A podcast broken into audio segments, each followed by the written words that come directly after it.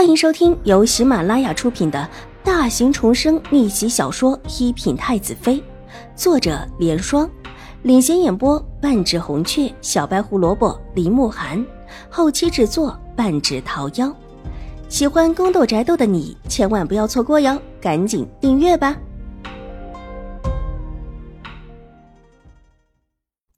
第二百六十一集。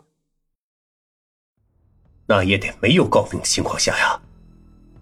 一是现在已经有了诰命，我这里又没什么大功，再想请诰命，必然不可能。所谓的请诰命，其实也就只是一个摆设罢了。朝廷设这个请诰命的意思，其实是给那些正式官眷升一升诰命。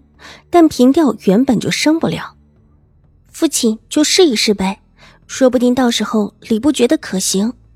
秦婉如扬了扬柳眉，期待的看着秦怀勇。母亲若是能够得了礼部认可的诰命，就算是正式掌家或者身体不适，把掌家权分给两位姨娘也说得过去。毕竟是得到朝廷封赏。如果真的是这样，的确是把后院的事情给理清了。也不会再让狄氏可以找到机会针对水若兰，甚至于永康伯府对于水若兰的事情也不会任性指责。而正是让礼部认可之后，御史台那些官员也无话可说。这结果当然是秦怀勇喜闻乐见的。但想了想，他还是觉得这事行不通。他并不是功劳大如天的人，又岂会让两妻室都得到诰命的封赏？想了想。看着秦婉如期待而纯净的眼睛，这拒绝的话终究是没说出口，而点了点头。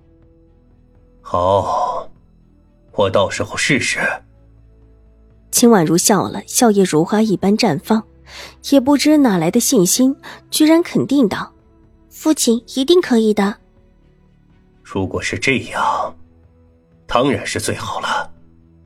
对于小女儿的盲目自信。秦怀勇无可奈何起来。你先好好休息，去把伤药上上。是的，父亲。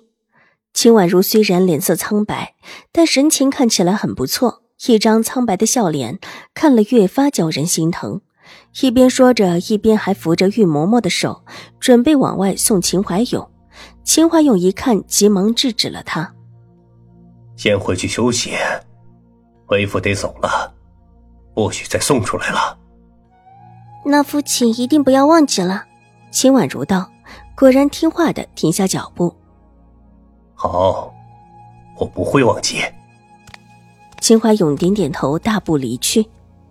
小姐，老奴觉得将军不是很放在心上。对于秦怀勇的神情，玉嬷嬷看得真切，待得秦怀勇离开。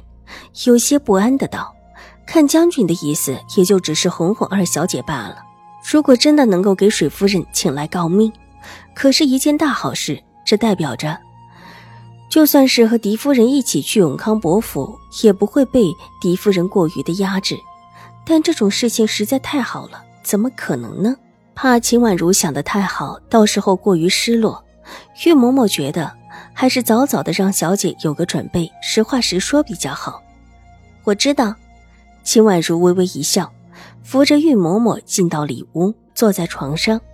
玉洁进来，替她把之前随意缠上的布条给取下，又把一块放上了伤药的白帛裹上伤口。这些伤药还是秦婉如自己制的，并不是之前大夫送过来的那些。大夫的伤药。过于的寻常了一些，药效没有他自制的好。小姐既然知道，为什么还要跟将军提呀？玉嬷嬷一边打把手一边问道：“提过，才可以让父亲知道有这么一件事，然后会在合适的机会提出来。有时候有些事情不提，永远都不可能；但提了，却有可能。”秦婉如微微一笑，意有所指道。小姐是说，先在将军这里报备一下，等以后机会来了，将军自然会提起此事。玉洁倒是一个聪明的，虽然没有听懂玉嬷嬷的话，却可以顺着她的话胡乱的解释。看他明明什么也不知道，却解释的有模有样，连满腹心事的玉嬷嬷都不由扑哧一声笑出来，轻轻的拍了拍他的头：“嬷嬷，我说的难道不对吗？”玉洁不服气的抬起头道：“以往明秋师太可都是往往这样跟他讲理的，总是会说一些似是而非的话让他听，听久了。”他也会说一些听起来很有理、许多事情都能搭上的话。对，你说的对。看着丫头调皮的样子，玉嬷嬷绷紧的心放了下来，越发的笑得停不下来。一时间，屋子里欢快起来。一扫之前的沉闷，秦婉如也微笑着看着自己被竖起来的小腿，小腿上的伤势已经没有那么疼了。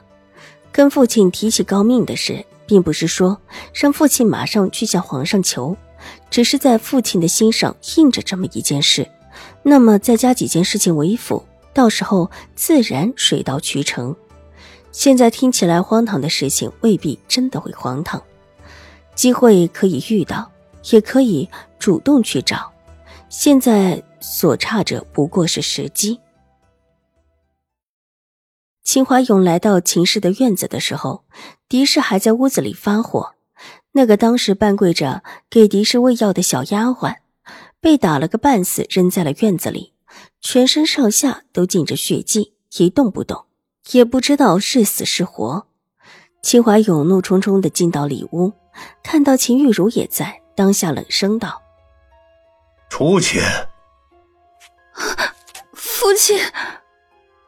秦玉茹正在向狄氏告状，见秦怀勇进来，瑟瑟了一下，却没料到秦怀勇二话不说就让他出去，不由得愣了一下。走。秦怀勇全身都冒着寒气，冷冰冰的看着自己的大女儿，目光更是寒冽。父父亲，秦玉茹还想说什么，被身边的一个婆子见势不好，急拉了下去。将军分明有话要跟狄夫人说，但是又不想让大小姐听见。这个时候，如果还没有什么眼力劲的往上凑，必然会惹来将军更大的怒意。本集播讲完毕，下集更精彩，千万不要错过哟！